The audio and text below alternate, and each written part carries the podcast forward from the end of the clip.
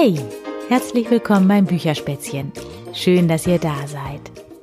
Erinnert ihr euch noch an die Geschichte von Piepmatz, den kleinen Vogel, der mit Opa Gerd zusammengestoßen ist und dann nicht mehr genau wusste, wer er denn eigentlich ist? Ich habe doch da erzählt, dass es eine zweite Geschichte mittlerweile von Piepmatz gibt und ich habe jetzt in der Zwischenzeit mit den drei Autorinnen von der Geschichte gesprochen. Das sind diejenigen, die ähm, sich diese Geschichte von Piepmatz ausgedacht haben und ähm, die heißen Hanna Müller, Hanna Stollmeier und ähm, Carla Swiderski und die drei haben mir das neue Buch von Piepmatz geschickt. Piepmatz fliegt los, unterwegs mit den Zugvögeln heißt das. Und ähm, jetzt lese ich euch einen Teil aus dieser Geschichte vor. Heute ist Donnerstag. Donnerstags gibt es immer Butterkuchen bei Opa Gerd und Oma Anni. An Piepmatz haben sie auch gedacht. Seit er bei ihnen in den Garten gezogen ist, bekommt er immer eine kleine Schale mit leckeren Sonnenblumenkernen zum Nachmittagstee. Das ist wohl einer der letzten Tage, an denen wir draußen unseren Tee trinken können, vermutet Oma Annie. Wieso denn? fragt Piepmatz überrascht und plustert sein Gefieder auf. Oma Annie zieht sich ihre Wolldecke enger um die Schultern. Langsam wird es kalt, sagt Opa Gerd. Die Sonne scheint nicht mehr so stark wie im Sommer. Oma Annie guckt prüfend Richtung Himmel. Piepmatz hüpft vergnügt zwischen den Teetassen herum. Mir ist überhaupt nicht kalt, stellt er fest und versucht ein paar Kuchenkrümel von Opa Gerds Teller zu stibitzen. Als Piepmatz am nächsten Morgen in seinem Vogelhäuschen aufwacht, ist es noch dunkel. Trotzdem hat er schon großen Hunger. Er fliegt zu seinem Lieblingshulunderbusch, doch an dem hängt keine einzige Beere mehr. Also flattert er weiter zur Buche, um ein paar Bucheckern zu fressen. Unter dem Baum steht ein Futterhäuschen, in das Opa Gerd nach dem Aufstehen immer frische Nüsse und Kerne legt. Die Meisen sind schon da und balgen sich wie jeden Tag um die leckersten Bissen. Ungestüm kommt ein kleiner, olivgrauer Vogel angeflogen und setzt sich zu Piepmatz auf den Ast. Du bist ja auch noch da, begrüßt der Zilpzalp Piepmatz überschwänglich. Ja klar, ich wohne doch hier, wunderte er sich. Ganz viele sind schon unterwegs. Ich ziehe auch bald los. Der Zilpzalp wippt unruhig mit dem Schwanz. Und du? Ich? Wieso? Wohin denn? fragt Piepmatz. Na, ins Winterquartier im Süden. Fliegst du auch? Sag doch mal, fliegst du auch? erkundigt sich der Zilpzalp und hüpft aufgekratzt von Ast zu Ast. Da habe ich mir noch gar keine Gedanken drüber gemacht, sagt Piepmatz und legt grübelnd den Kopf schief. Dann wird's aber Zeit. Der Zilpzalp flattert freudig um Piepmatz herum. Ich muss weiter und noch ein paar Blattläuse fressen. Für die Reise brauche ich viel Kraft, zwitschert er und fliegt hastig in Richtung der Baumkrone davon. Piepmatz hat keinen Hunger mehr. Er fragt sich, ob er wohl auch in den Süden fliegen sollte. Aber wo ist das eigentlich? Süden. Piepmatz fliegt zu Opa Gerd und Oma Anni, die gerade den Garten winterfest machen. Wollt ihr auch in den Süden? Nehmt ihr mich mit? Was? Warum sollten wir denn in den Süden wollen? fragt Opa Gerd und stützt sich auf seiner Laubhake ab. Der Zilpzalp hat gesagt, da sind schon ganz viele, antwortet Piepmatz aufgeregt. Oma Anni steht auf der Leiter und holt ein paar Blätter aus der Regenrinne. Lächelnd schaut sie zu Piepmatz. Da habe ich auch schon drüber nachgedacht. Weißt du denn, ob du ein Zugvogel oder ein Standvogel bist? Stehen kann ich, antwortet Piepmatz. Und ziehen auch, am besten mit dem Schnabel. Oma Anni und Opa Gerd kichern. Sehr gut, Piepmatz, aber das meinte ich nicht, erklärt Oma Anni. Manche Vogelarten fliegen im Winter in wärmere Gebiete, die nennt man Zugvögel. Andere bleiben, das sind Standvögel. Und du, Piepmatz, bleibst du bei uns oder fliegst du mit den anderen? fragt Opa Gerd. Weiß ich nicht. Piepmatz tritt nervös von einem Beinchen auf das andere. Das muss ich wohl noch herausfinden. Guck doch mal in die Garage, schlägt Opa Gerd vor. Da haben dieses Jahr wieder die Schwalben genistet. Wenn jemand Ahnung von dem Thema hat, dann die. Piepmatz landet auf dem Dach von Oma Annis altem roten Auto und sieht sich um. Da kommt eine Rauchschwalbe in einer scharfen Kurve in die Garage geflogen. Hey, Piepmatz, was machst du denn hier? fragt sie, als sie Piepmatz entdeckt. Ihr Schwalben seid doch Zugvögel, oder?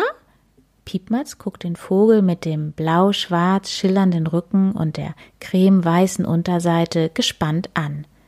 An der Kehle hat die Schwalbe einen rostbraunen Fleck. Na klar, darauf kannst du wetten. Ein paar von uns sind schon länger unterwegs. Morgen geht's auch für meinen Flugtrupp los. Aber warum denn? fragt Piepmatz. Hier gibt es immer weniger zu fressen. Die meisten Insekten haben sich schon vor der Kälte verkrochen. Im warmen Afrika finden wir auch im Winter genug Futter, um zu überleben. Afrika, das ist aber ganz schön weit weg, oder? Richtig weit weg. Wir fliegen bestimmt zwei bis drei Wochen lang und fast 5000 Kilometer weit. Je nachdem, in welches afrikanische Land wir fliegen, auch weiter. Die Reise ist total gefährlich. Manchmal kommen starke Stürme auf und es wird eiskalt. Oder es wird super heiß, vor allem in der Wüste. Dann verstecken wir uns in Felsspalten oder unter Steinblöcken vor der Sonne.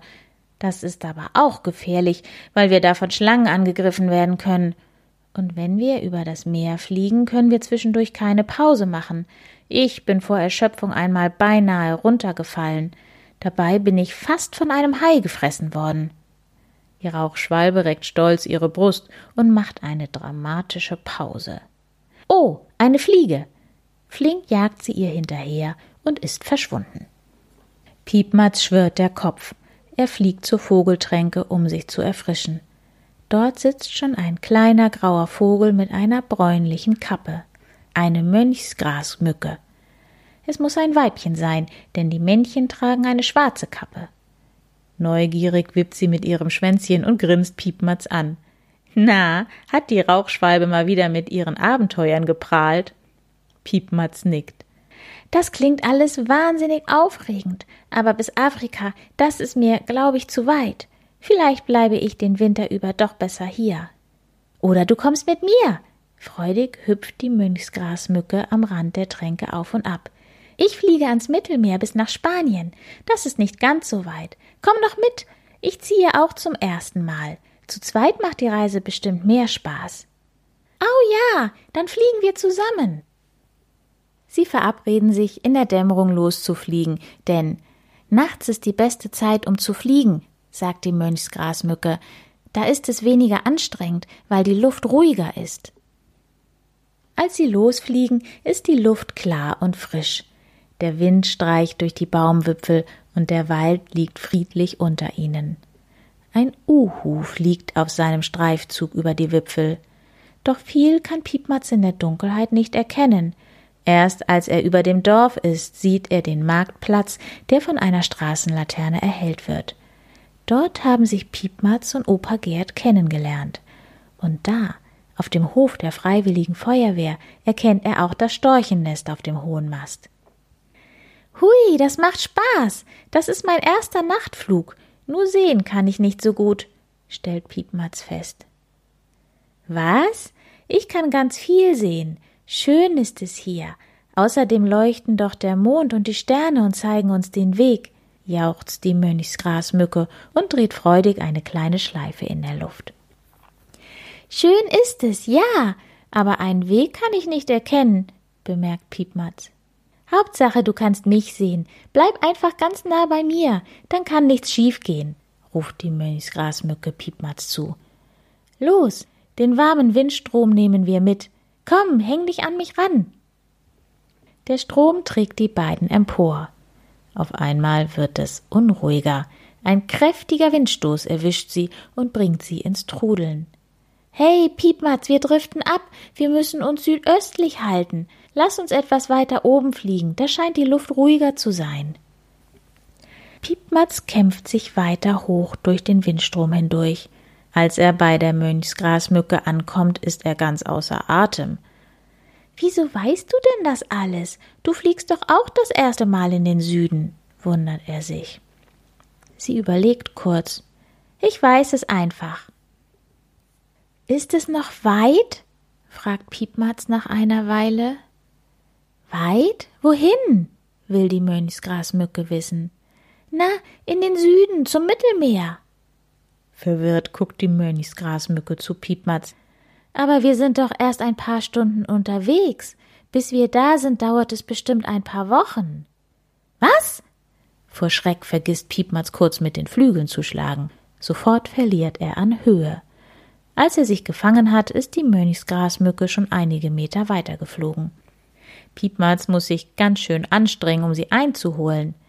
Wie soll ich das schaffen? Ich kann jetzt schon nicht mehr, gesteht er. Die Mönchsgrasmücke kann sich ein Lachen nicht verkneifen. Dann bist du eindeutig kein Zugvogel. Ich werde gerade erst warm. Weißt du was?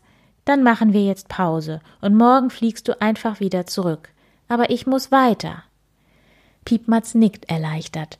Gemeinsam suchen die beiden eine gemütliche Hecke für Piepmatz zum Schlafen. Dann verabschiedet sich die Mönchsgrasmücke.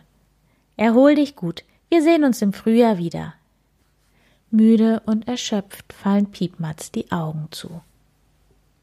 Ein knarrendes Krex, Krex weckt Piepmatz am nächsten Morgen. Die Sonne geht gerade erst auf. Verschlafen blickt er um sich. Wo ist er hier? Nichts kommt ihm bekannt vor. Er hat sich beim Weg bisher auf die gute Orientierung der Mönchsgrasmücke verlassen. Wie soll er nur alleine zurück nach Hause finden? Plötzlich schnellt eine Federkugel wie ein Flummi vor ihm aus dem hohen Gras und verschwindet wieder. Zwischen den Halmen schiebt sich ein braun gesprenkelter Kopf hindurch. Ein schlanker Vogel tritt hervor, reckt seinen langen Hals und mustert Piepmatz.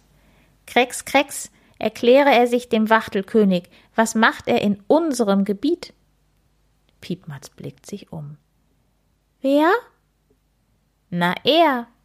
Der Wachtelkönig deutet mit seinem kräftigen Schnabel auf Piepmatz. Ich? Ich hab hier nur geschlafen, aber jetzt würde ich gerne nach Hause. Weißt du vielleicht, wie ich zu Opa Gerd und Oma Annie komme? fragt Piepmatz hoffnungsvoll. Zu wem? Die kennen wir nicht. Wo kommt er her? hakt der Wachtelkönig nach. Wo kommt wer her? Piepmatz blickt sich um, kann aber niemanden entdecken. Na, er! Ungeduldig deutet der Wachtelkönig wieder mit dem Schnabel auf Piepmatz. Ich? Von zu Hause natürlich. Ich wollte ans Mittelmeer, aber das ist doch zu weit weg. Jetzt würde ich gern zurück. Nur wie? Piepmatz sieht den Vogel hilfesuchend an. Lass er uns mal überlegen. Er wollte also in den Süden, schnarrt der Wachtelkönig. Ja, genau, bestätigt Piepmatz. Das heißt, er kommt aus dem Norden. Kann sein. Piepmatz zuckt mit den Flügeln. Ja, wenn er aus dem Norden kommt, dann muss er dahin zurück. Wenn die Zugvögel für den Winter in den Süden ziehen, dann ist das die entgegengesetzte Richtung. Also muss er dorthin, wo die anderen Vögel herkommen, denn da ist Norden. Hat er uns verstanden? Prüfend betrachtet der Wachtelkönig Piepmatz. Äh, ja, ich glaube schon, antwortet der. Also ich muss immer dorthin fliegen, wo die anderen Vögel herkommen. Auf einmal hört er ein lautes Gegacker. Es kommt von der anderen Seite der Hecke. Mädels, Jungs, ausgeschlafen? Habt ihr alle genug Gras gefrühstückt? Unsere zweiwöchige Rast neigt sich dem Ende zu. Na, dann mal alle Graugänse in Aufstellung. Wir sind schon weit gekommen. Von Schweden bis hierher war eine Hürde, die wir trotz Gegenwind mit Bravour als Team gemeistert haben. Ein großes Geschnatter für all diejenigen unter euch, die uns beim letzten Flug an der Spitze angeführt haben, damit wir anderen in eurem Windschatten fliegen konnten. Ein dreifaches Ga, Ga, Ga! Ein ohrenbetäubend lautes Geschnatter erhebt sich. Das müssen ja Tausende sein, denkt Piepmatz und hält sich die Ohren zu.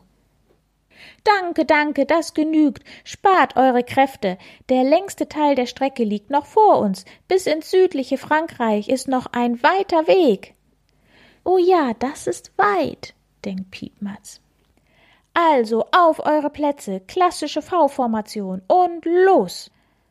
Ein großes Getrappel beginnt, begleitet von trompetenden Rufen. Die Graugänse nehmen Anlauf und schlagen schon einmal probeweise mit den Flügeln. Eine Gans kommt direkt auf Piepmatz zugerannt. Aus dem Weg! Piepmatz zieht den Kopf ein. Er spürt, wie die Gans über ihn hinwegfegt.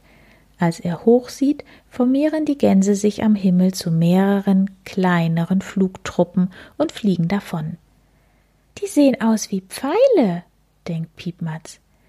Wenn die nach Süden zeigen, dann muss ich in die andere Richtung.